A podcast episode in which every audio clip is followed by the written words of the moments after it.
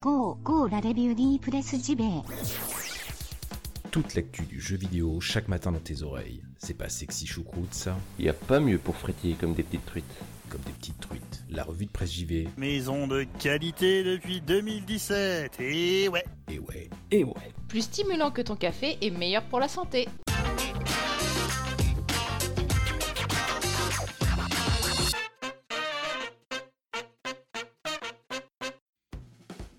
Bonjour à toutes et tous, nous sommes le 11 décembre 2018, j'espère que vous allez bien. Bienvenue dans la revue de presse JV, votre podcast quotidien, qui vous parle de jeux vidéo chaque matin. Le mardi, vous le savez, c'est rubrique indé, alors ce matin, faute de news vraiment conséquentes à se mettre sous la quenotte, je vous ai fait une rubrique indé qui concerne un seul et même jeu. Mais un jeu que j'attends beaucoup, d'un créateur que j'apprécie particulièrement, donc j'imagine que cela risque de vous intéresser vous aussi. Et un autre sujet sur le jeu vidéo en Afrique, un sujet que j'avais envie d'apporter jusqu'à vos esgourdes ce matin. Bref, il n'est que grand temps, oui, il n'est que grand temps, mes amis, d'attaquer l'émission pas plus tard que maintenant. Allez, c'est parti.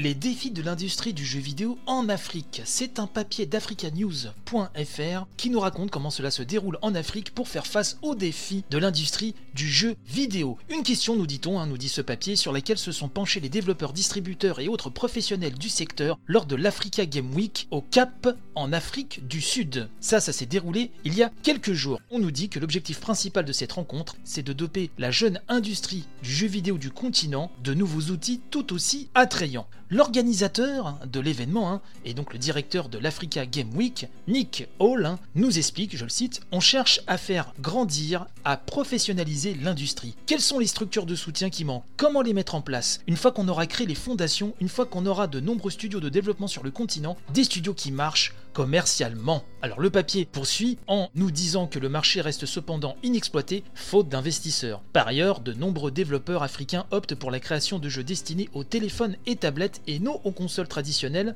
ni aux PC. Cité Ncube, hein, qui est fondatrice du studio zambien Umbugo Game Lab, nous explique je la cite, Le marché reste inexploité ici. Il y a des tonnes de perspectives sur ce continent qu'ils n'ont pas encore vues. Ça les aiderait autant que ça nous aiderait, nous. Ce ne serait pas eux qui viennent ici pour nous aider, ce serait plutôt une relation au bénéfice mutuel. De son côté, Ben Miressin, cofondateur du studio sud-africain Niyamakop, nous dit Ce qu'on essaye de faire à Niyamakop, c'est de créer plus de contenu d'inspiration africaine, mais que ce contenu soit attractif pour l'international, consommé à l'international. Et comme ça, à travers cette visibilité, ce succès, que tout cela bénéficie à l'Afrique. C'est un peu contre-intuitif, mais ce qu'on doit faire, tous, c'est de créer plus de jeux. C'est pour ça qu'on en est là. Il ne faut pas être idéaliste. L'article nous précise en outre hein, que le nombre croissant de jeux africains pour les appareils mobiles s'explique aussi par l'explosion des moyens bancaires sur portable, comme M-Pesa au Kenya, un système de transfert d'argent via téléphone mobile. Evan Greenwood, un directeur du principal studio de jeux vidéo en Afrique du Sud, Free Lives. Alors Free Lives, on en a parlé dans cette émission puisque je le rappelle, c'est le studio qui est derrière l'un de mes jeux préférés, qui est donc Broforce, hein, que je conseille à tous. Donc Evan Greenwood nous dit, au Nigeria, il y a même des jeux prétéléchargés sur les téléphones parce que la data est très chère. Pour certains développeurs, nous dit également l'article, les jeux sur portable sont moins coûteux en données alors qu'Internet peut être cher et lent dans certaines régions du continent. Sidik Bakayoko, fondateur du studio ivoirien Paradise Game, nous dit Maintenant, il reste encore à trouver la solution au niveau de la monétisation de ces jeux-là, sachant qu'en Afrique, les personnes n'ont pas de carte bancaire, mais il existe des solutions, les paiements électroniques basés sur les télécoms, enfin les portefeuilles électroniques des opérateurs télécoms. Africa News nous stipule aussi que la récente décision en juin de Google de monétiser et non plus de proposer en téléchargement gratuit sur son Play Store des jeux de différents pays africains dont le Nigeria, le Zimbabwe, l'Afrique du Sud et la Tanzanie pourrait cependant changer la donne. Pour attirer les passionnés, nous dit-on, des jeux comme Invention Day, créé par une équipe de 8 personnes, devraient être lancés en 2019 sur ces plateformes et probablement l'App Store d'Apple. Donc ça, ce sera téléchargeable gratuitement, mais les joueurs pourront acheter des mises à jour. Le procédé est assez connu, bien sûr. Donc, ce papier conclut en nous disant que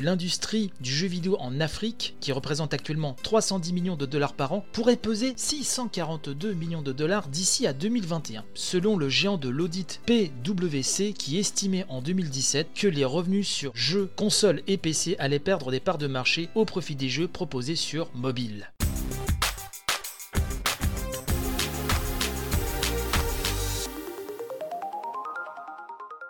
La rubrique indé du jour se concentre sur un seul et même jeu, à savoir Away Journey to the Unexpected. Vous aurez reconnu mon accent légendaire. C'est un FPS roguelike qui prépare donc sa sortie pour début 2019. Alors c'est indiemag.fr comme d'habitude hein, qui nous en cause. Et donc, faut savoir qu'après de nouvelles séquences de gameplay qui avaient été dévoilées lors de la Gamescom en septembre dernier, Away refait donc surface avec enfin une date de sortie. hein. Ce sera donc le 5 et 7 et 8 février respectivement sur PS4, Switch et Xbox One. Pour les joueurs PC, bah, il va falloir patienter un tout petit peu vu que la date n'a pas encore été dévoilée. Alors je rappelle que le jeu vous met dans une vue à la première personne. Ça se passe dans un univers très animé, c'est-à-dire qu'il y a vraiment une touche un petit peu japonaise. L'ambiance est bon enfant et justement ça jure un peu avec l'action un petit peu violente hein, que l'on peut voir dans la vidéo, nous montrant un petit peu tout ce petit monde. Donc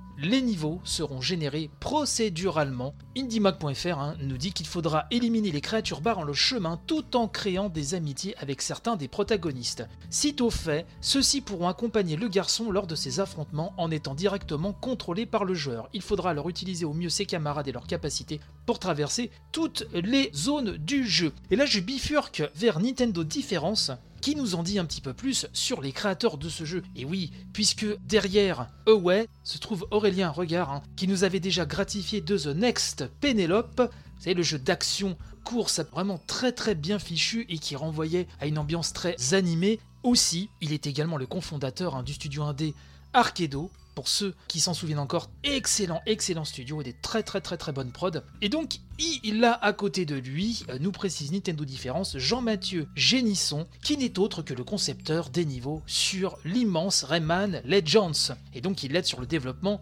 de Way. Jean-Mathieu Génisson, qui a également participé, nous précise Nintendo Différence à Pig the Cat et Oh, merveilleux, hein, je l'ai commencé mais je n'en dirai point plus pour l'instant, Monster Boy on the Cursed Kingdom. Accent anglais quand tu nous tiens. Nous aurons droit également à un beau générique d'ouverture animé par Jérôme Perilla avec une chanson composée par Kazuhiko Naruse et interprétée par Aya Majiro. Donc du lourd, le jeu est très très beau, vraiment, et l'action a l'air vraiment super frénétique, ça fait très très envie, de toute façon les prods d'Aurélien Regard sont toujours très qualitatives, n'est-ce pas? Et là vraiment ce mélange de vue FPS, de rogue, de côté un petit peu mignon tout plein, et d'action qui tabasse méchamment, tout ce melting pot, et ben donne envie, ça donne vraiment envie d'aller voir ça, donc euh, je vous mets le lien dans la description hein, pour aller voir euh, la vidéo qui va bien et toutes les infos dont vous aurez besoin. En tout cas, je rappelle que Away sort donc le 5 février 2019 sur PS4, le 7 sur Switch et le 8 sur Xbox One. Vraiment à surveiller de très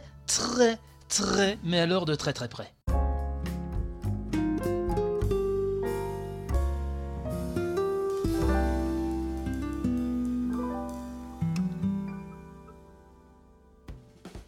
Avant de nous quitter, trois petites, enfin deux news hein, plus précisément, que j'aimerais vous donner. Ça vient de tomber. Des remakes de Panzer Dragoon 1 et 2. Et oui, ça y est, ça a été confirmé. Ça se fera euh, par le studio polonais Forever Entertainment et euh, Sega, bien sûr. Donc les deux rail shooters mythiques de la Saturn vont revenir. Alors pour commencer, on nous promet déjà le remake du tout premier Panzer Dragoon pour la fin d'année 2019. Donc autant vous dire que c'est pas demain ni après-demain. Il va falloir s'armer de patience, ronger ses semelles. Ça ne veut rien dire, mais vous voyez un peu l'idée. Bref, en tout cas, c'est quand même une sacrée nouvelle. Et je suppose qu'il y a déjà beaucoup de fans parmi vous qui frétillent comme des petites truites. Sinon, Smash Bros Ultimate, hein, inévitable, hein, vous savez, qui est sorti il y a quelques jours, ça cartonne.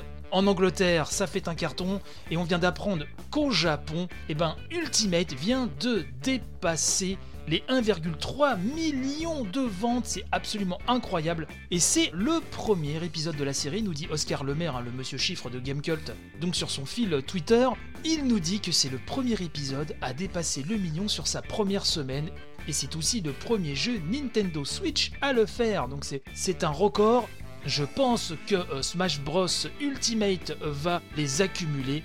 Il est évident que ce n'est que le début. Enfin, je ne vous parlerai pas, donc c'est une non-news, hein, je ne vous parlerai pas de l'affiche absolument horrible, effrayante du film Sonic, hein, qui a été dévoilé sur les réseaux sociaux hier. Je ne vois pas ce qu'on peut trouver de plus effrayant que cela, à part un, je sais pas, un vieux derche plissé dans la neige. Je ne sais pas, vous faites vos comparaisons, mais c'est horrible. Voilà.